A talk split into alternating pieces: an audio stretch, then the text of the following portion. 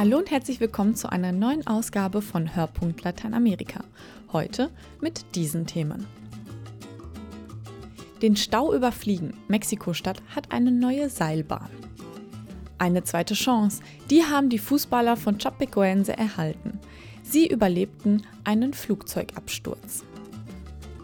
Und dieses Mal gehen drei Fragen zu den Gewaltausbrüchen in brasilianischen Gefängnissen an José Ferreira Luis Sales von der Gefängnispastoral.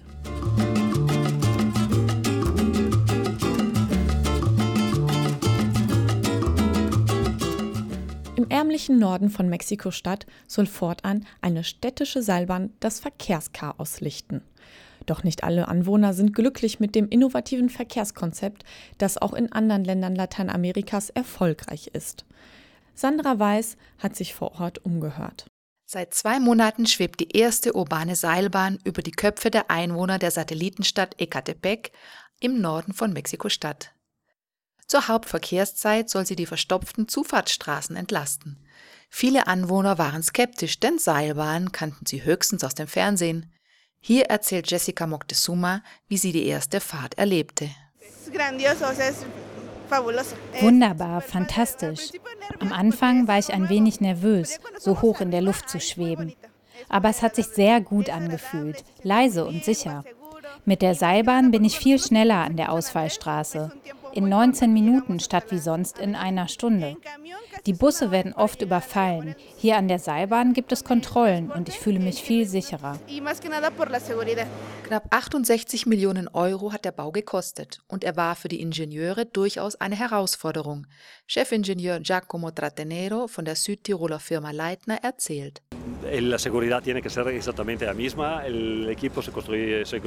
Vom technischen Niveau her ist es das gleiche, ob ich eine Seilbahn in den Alpen baue oder in der Großstadt.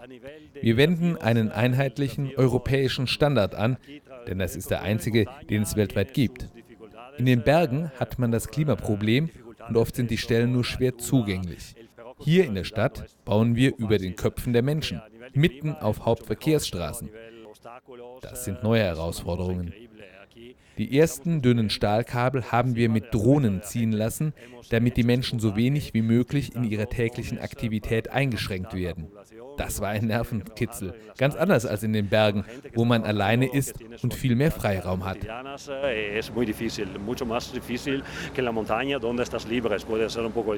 Mexiko folgt damit anderen Megastädten wie La Paz, Caracas oder Medellin, die bereits erfolgreich urbane Seilbahnen betreiben.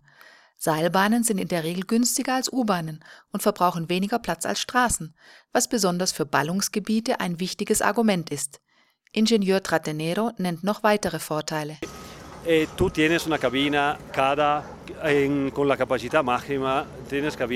ein Vorteil ist, dass alle 15 Sekunden eine Kabine ankommt, in die bis zu 10 Personen passen.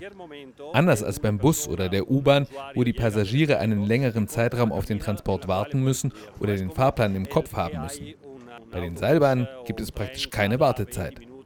Ein anderer Vorteil ist, dass diese Systeme wenn sie gut in ein Verkehrskonzept integriert sind, den Verkehrskollaps zu Stoßzeiten verhindern können, der so typisch ist für die Megastädte Lateinamerikas. Die Seilbahn hat eine Kapazität von 3.000 bis 4.000 Passagieren pro Stunde. Die Metro hat zehnmal mehr. Seilbahnen eignen sich deshalb vor allem für die Peripherie, als Zubringer zu Massentransportmitteln wie U-Bahnen.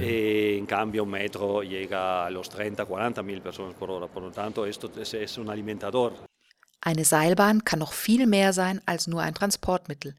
In La Paz und Medellin zum Beispiel haben sie zur sozialen Integration beigetragen.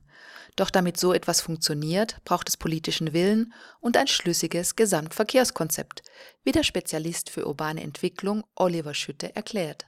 Was ich bei Caracas auch interessant fand, ist, dass diese Stationen mit anderen Funktionen gekoppelt wurden. Das heißt, bei den Stationen selber wurden dann auch äh, soziale Räume, Schulen oder kleine Supermärkte mit eingebaut, dass man das wirklich als diese urbanen Hubs, diese, diese wie sagt man, diese äh, Knotenpunkte sagt hat. Es gibt aber auch andere Fälle, wie zum Beispiel Bogota, wo auch eine Seilbahn diskutiert wurde.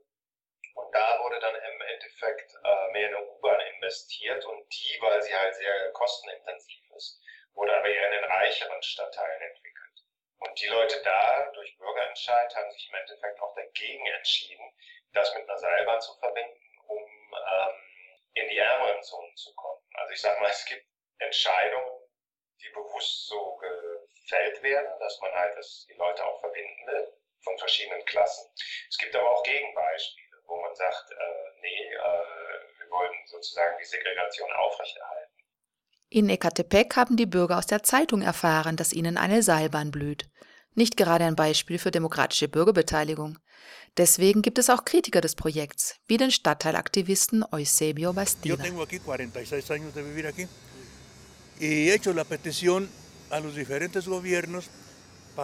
Ich lebe seit 46 Jahren hier und habe wiederholt ein Hospital beantragt. Aber die Regierungen haben das immer ignoriert. Ich finde, das wäre sinnvoller gewesen als eine Seilbahn. In dieser Vorstadt leben 300.000 Menschen und das nächste Hospital ist drei Stunden Fahrzeit entfernt. Seine Nachbarin Brigida Arco ist da jedoch anderer Meinung.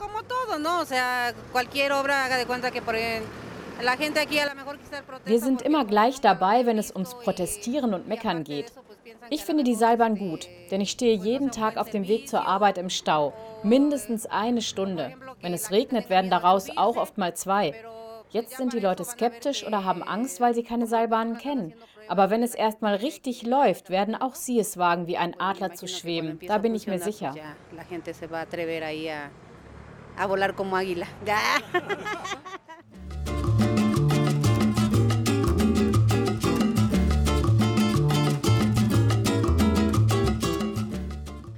ganzes Fußballteam war an Bord, als am 29. November letzten Jahres in den Bergen hoch über dem kolumbianischen Medellin ein Flugzeug abstürzte.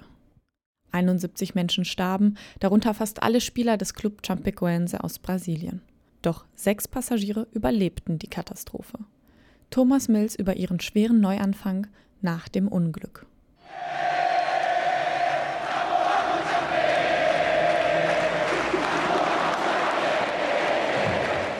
Vamos, Chape! Die aufmunternden Gesänge hört man derzeit oft in Brasiliens Fußballstadien. Eine ganze Nation hat Anteil genommen an der Tragödie. Man war erleichtert, dass wenigstens sechs Menschen gerettet werden konnten. Zwei bolivianische Besatzungsmitglieder sowie drei Spieler von Chapecoense. Verteidiger Neto, Torwart Jackson Foreman sowie Rechtsaußen Alan Roschel. Von den 21 Journalisten an Bord überlebte nur der Radioreporter Raphael Henzel. Nur 40 Tage nach dem Unglück war Hensel zurück auf der Arbeit. O pessoal aqui que está sintonizado na rádio, a Maria, Mariana, muito obrigado aqui pela sua audiência. Im Krankenhausbett in Kolumbien habe ich mir als ersten Vorsatz für 2017 vorgenommen, nach dem Neujahr direkt wieder zu arbeiten. Gott hat mir dabei geholfen, dass ich die Rippen heil kriegte und zurückkam. Das war wichtig, um die Freunde wiederzusehen, mein Publikum auch. Das war spektakulär. Ich bin sehr glücklich, 40 Tage nach dem Unfall wieder hier im Radio zurück auf der Arbeit gewesen zu sein. Milagre de Deus, né, cara? Milagre, tamo aí forte ainda. Ein Wunder Gottes war es für den Rechtsaußen Alain Rasche. Ihm geht es mittlerweile erstaunlich gut. Er ist schon wieder in der Vorbereitung. Ab Mai will er wieder spielen. Doch noch immer lassen ihn jene schrecklichen Erinnerungen der Nacht in den Bergen Kolumbiens nicht los. Ich bin glücklich, dass ich am Leben bin und bei meinen Liebsten, dass ich laufen kann. Aber gleichzeitig spüre ich den Verlust all dieser vielen Freunde. Noch überwiegt bei den Angehörigen der Opfer die Trauer. Ende Januar wurden ihnen die Siegermedaillen überreicht, die ihre Männer nicht mehr in Empfang nehmen konnten. Chapecoense war auf dem Weg zum ersten Finalspiel um die Copa Sudamericana gegen Atlético Nacional aus Medellin. Es hätte die Krönung eines langen Weges vom kleinen Provinzclub zum Südamerikameister werden sollen. Doch zu den beiden entscheidenden Spielen sollte es nicht mehr kommen. Atlético Nacional hat auf den Pokal verzichtet. Offiziell ist Chapecoense der Sieger der Copa Sudamericana. Derzeit bestreitet der Club seine ersten Spiele der neuen Saison mit 23 neuen Spielern sowie 10 aus der eigenen Jugendabteilung.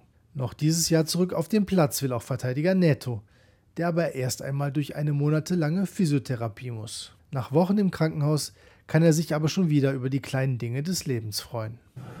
Primeira vez que eu tomei um banho de, de chuveiro, cara, pô, parecia que eu tava entrando no mar do Caribe. Falei pra enfermeira, falei, olha. Das erste Mal, als ich wieder eine Dusche nehmen konnte, fühlte sich das an wie das Karibikmeer. Was für eine Segnung, duschen zu können. Wir geben oft den kleinen Dingen im Leben kaum Bedeutung. Aber das habe ich jetzt gelernt. Weißt du, bei der Familie sein zu können, mit den Freunden lachen zu können, mit den Eltern, Geschwistern, Frau und Kindern, All das scheint so normal zu sein, aber in der Bibel steht schon, das Leben ist nur ein Hauch. Às vezes parece normal, mas a vida nossa, a Bíblia diz na Bíblia que a vida é como um sopro, né? Zurück in die Normalität zu kommen, scheint nach einem derart schweren Schicksalsschlag schwierig. Doch langsam schauen die Überlebenden wieder nach vorne, planen die ihnen neu geschenkte Zukunft. Der Radiomann Raphael Henzel will dabei als Vorbild für die Menschen in Chapecó dienen. E? Schau, der Typ hat einen Absturz überlebt und arbeitet schon wieder, ist glücklich über das neue Leben, das ihm geschenkt wurde. Das ist meine Botschaft. Und die ist wichtig, damit die Stadt wieder lachen kann. Lasst uns eine neue Seite aufschlagen, lasst uns stets die Gestorbenen ehren, aber wir müssen wieder nach vorne marschieren. Mas nós temos que caminhar para frente. pedi, eu pedi, se possível um gole, criado aqui, marcasse o primeiro gol do renascimento da Chapecoense.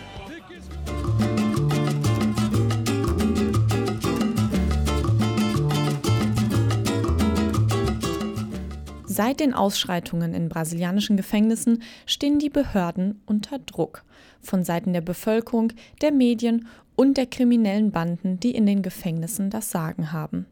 Denn diese drohen mit Terror, wenn sich die Haftbedingungen nicht bessern. Die Gewalt wächst nicht nur in den Gefängnissen, sondern auch auf den Straßen. Das bedeutet viel Arbeit für José Ferreira Luis Sales. Er ist Bischof von Pesqueira und nimmt sich insbesondere der brasilianischen Häftlinge an. Dom José, bei den Gefängnisrevolten in Brasilien ist kein Ende in Sicht. Die Regierung befürchtet sogar, dass sich die Bandenkriege ausweiten. Letztendlich ist aber die Bandengewalt schon längst auf den Straßen angekommen. Droht dem Land eine Sicherheitskrise? O problema do carcerário, ele vem se arrastando já há muitos anos. Não é? Das zentrale Problem ist die Abwesenheit der Staatsgewalt in den Gefängnissen. Denn das Haupteinkommen der Gefangenen und auch der Polizisten ist der Drogenhandel. Die Gefängnisse sind wie eine Kantine für Drogen. Die Häftlinge bezahlen die Polizisten, um für sie zu arbeiten. Die Polizisten sind viel zu schlecht bezahlt und greifen deshalb beim Drogengeld zu. Ich arbeite seit mehr als 40 Jahren in der Gefängnispastoral und beobachte, dass die Situation immer schlimmer wird. Die Drogenbanden übernehmen immer mehr die Macht in den Gefängnissen und auch auf der Straße. Der Staat zieht sich immer weiter zurück und kann die Sicherheit dieser Menschen zurzeit augenscheinlich nicht gewährleisten. Was muss getan werden, damit sich die Situation in den Gefängnissen entspannt? Precisa ser melhor articulado para poder resolver também. Es muss eine Reform des Gefängnissystems her. Die Gefängnisse sind völlig überbelegt. Mörder werden nicht getrennt von Ladendieben. Verurteilte und Menschen in Untersuchungshaft sind zusammen eingepfercht. Es muss menschlicher werden, vor allem auch in den Frauengefängnissen. Dort kommen Kinder zur Welt und wachsen zwischen Schwerstkriminellen auf. Dafür muss sich der Staat mit Experten besprechen und eine durchdachte Reform des Strafvollzugs umsetzen. O sistema judiciário nosso de acompanhamento dos processos wo sind denn die Knackpunkte außerhalb der Gefängnismauern? Wie kann die Regierung die Lebenssituation der Menschen verbessern? Die Regierung könnte sehr viel leisten, wenn sie in den sozialen Bereich investieren würde, vor allem in Bildung. Und ein entscheidender Punkt ist natürlich auch ein Ende der Korruption. Denn in Brasilien ist die Sozialpolitik eine Politik, die in die eigene Tasche wirtschaftet. Die Politiker sollten das Geld nicht für sich ausgeben, sondern für das eigene Volk. Wichtig ist neben der Bildung auch eine gute Gesundheitsversorgung, denn wir haben im Nordosten große Probleme mit dem Zika und dem Chikungunya-Virus. In meiner Diözese gibt es beispielsweise zwar einen Gesundheitsposten, aber keinen einzigen Arzt. Die Leute sind sich selbst überlassen. Die politische Situation ist zurzeit sehr schwierig. Ich glaube aber an eine organisierte Zivilbevölkerung, die Kraft von Demonstrationen und daran, dass die Menschen für ihre Rechte kämpfen werden. Das associações, dos grupos, que vai cobrando, ou que vão cobrando os seus direitos, os seus direitos. Herzlichen Dank an Sie für Ihre Aufmerksamkeit. Ebenso ein großes Dankeschön an Sandra Weiß, Thomas Mills und Christina Weise für ihre Mitarbeit. Mein Name ist Laurin Zins und wir hören uns beim nächsten Mal.